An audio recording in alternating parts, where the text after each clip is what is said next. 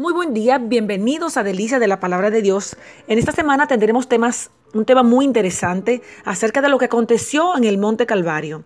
En este día comentaremos acerca del significado de la cruz y la base bíblica la encontramos en Hebreos 2, 14 y 15. Eh, tal vez algunos de ustedes se han preguntado, pero un día después de la crucifixión, la vida debe haber parecido desesperante para los seguidores de Jesús. Habían visto morir a su amado líder y el enemigo parecía haber triunfado.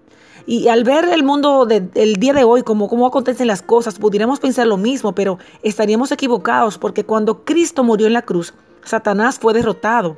En Génesis 3:15, el maligno que había hablado por medio de la serpiente fue condenado por su papel en el pecado de Adán y Eva. En cuanto al conflicto eh, entre los reinos de la luz y las tinieblas, Dios le dijo a Satanás, su simiente, o sea, la de Eva, te herirá en la cabeza y tú herirás en el calcañar.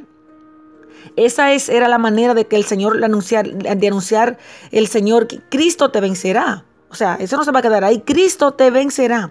Es por eso que el enemigo hizo todo lo posible para frustrar el plan de redención, de perdón de los pecados a través del Señor, intentando incluso el genocidio para impedir la, la, llegada de Jesús.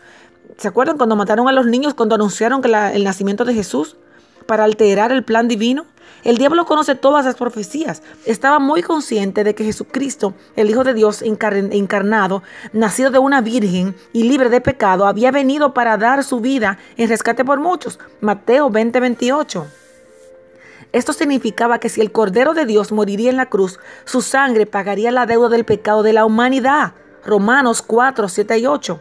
Satanás quería que Jesucristo muriera, pero en otro momento y de otra manera. Eso lo podemos ver en Lucas 4, 29 y 30, cuando querían arrojarlo, arrojarlo a un precipicio.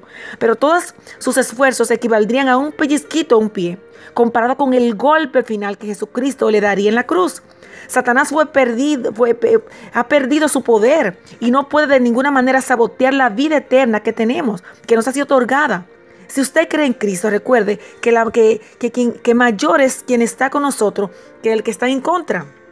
Amén. Primera de Juan 4:4. La, la, cruz es sinónimo de perdón. Lugar donde nuestra deuda de pecado fue pagada. Lugar donde el Padre eh, proclamó el valor de cada ser humano.